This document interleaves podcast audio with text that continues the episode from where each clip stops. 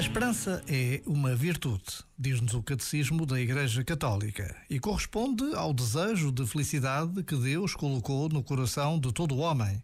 Assume as esperanças que inspiram as atividades dos homens, purifica-as e ordena-as para o reino dos céus. Protege contra o desânimo, sustenta no abatimento, dilata o coração na expectativa da bem-aventurança eterna. Por vezes, basta a pausa de um minuto para intuirmos a presença de Deus nas nossas vidas. Já agora, vale a pena pensar nisto. Este momento está disponível em podcast no site e na app.